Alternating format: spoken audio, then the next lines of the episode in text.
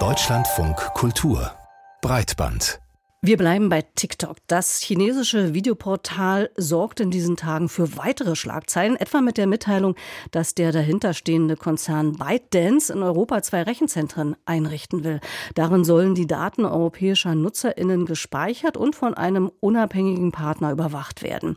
Das tut TikTok natürlich nicht ganz uneigennützig, denn damit will man Vorwürfen entgegenwirken, die Plattform würde nicht für ausreichende Datensicherheit sorgen und der chinesische Staat könnte Zugriff auf die Daten haben.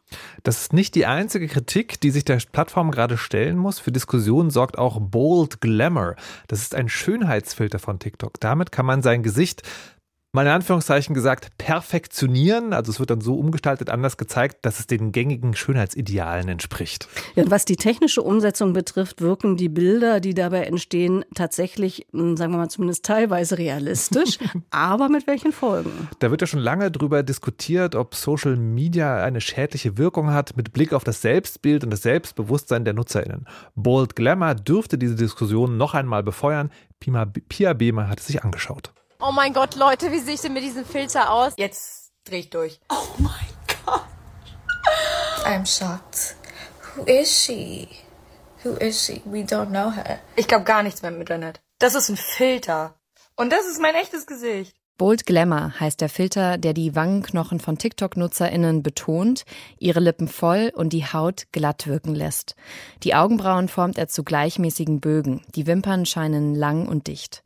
Soweit so klassisch für einen sogenannten Schönheitsfilter. Das Besondere, Bold Glamour ist technisch so gut gemacht, dass der Filter kaum als solcher zu erkennen ist. Anders als bei bisherigen Filtern verschwindet er nicht, wenn NutzerInnen sich zum Beispiel ins Gesicht fassen. You can't even. You see that? This filter is actually insane. How do they do this? Herkömmliche Filter legen in der Regel ein 3D-Modell auf die 2D-Kameraaufnahme, wie eine Art Maske.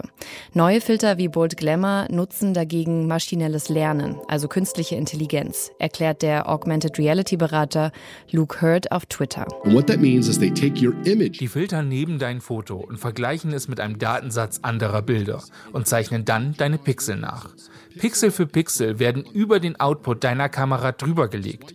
Deswegen kannst du deine Hand nicht einfach vor dein Gesicht halten und den Filter blockieren, weil kein 3D-Modell vor deinem Gesicht sitzt.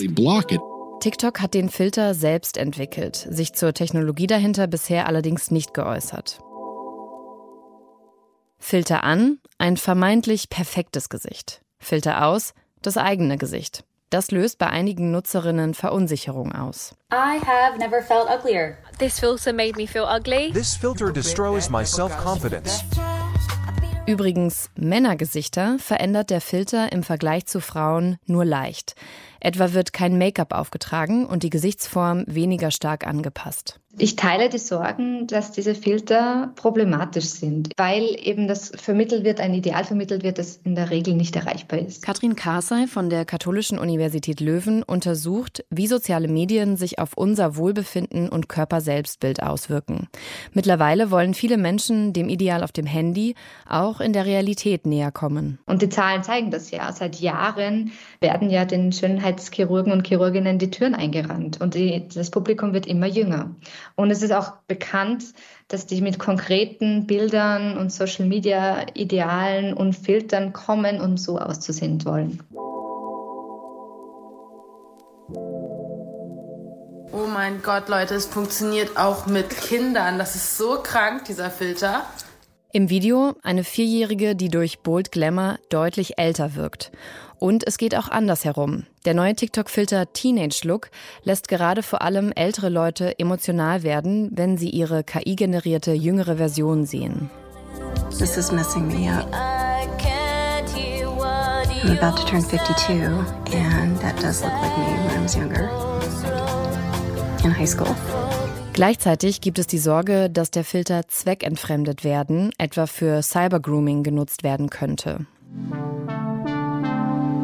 Generell kann jede und jeder Filter erstellen. Dafür hat TikTok das Tool Effect House bereitgestellt. Die Qualität variiert allerdings stark. Und es gibt Regeln. Man kann zum Beispiel keine gewalttätigen Elemente in einen Filter integrieren. Man darf damit auch keine Werbung für Alkohol oder Drogen machen.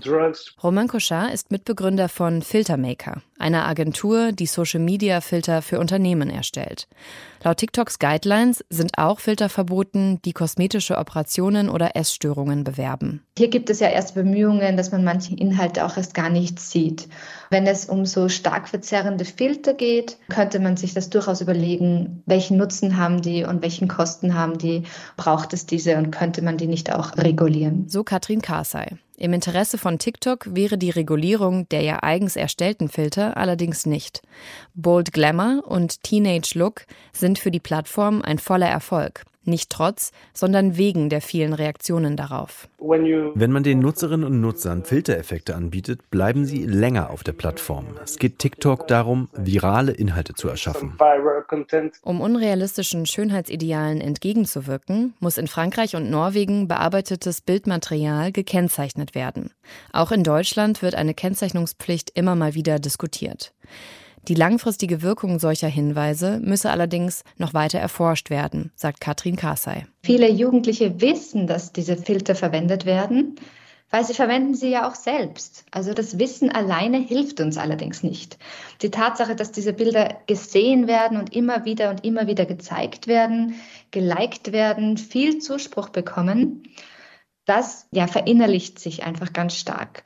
Und wenn jetzt schon Unsicherheiten bestehen bezüglich des eigenen Aussehens, dann werden diese Unsicherheiten natürlich wahrscheinlich verstärkt und bedient. Neben Plattformregulierung braucht es auch ein gesamtgesellschaftliches Umdenken, was Schönheitsideale betrifft, so Karsey. Nutzerinnen selbst könnten zudem bewusst ihre Feeds gestalten. Was sehe ich denn da eigentlich immer? Wem folge ich denn da? Sind das alles nur sehr schlanke, sehr junge, hübsche, weiße Frauen? Oder gibt es da auch andere Menschen, die da vorkommen? Also wirklich proaktiv darauf zu achten, den eigenen Social-Media-Feed diverser zu gestalten.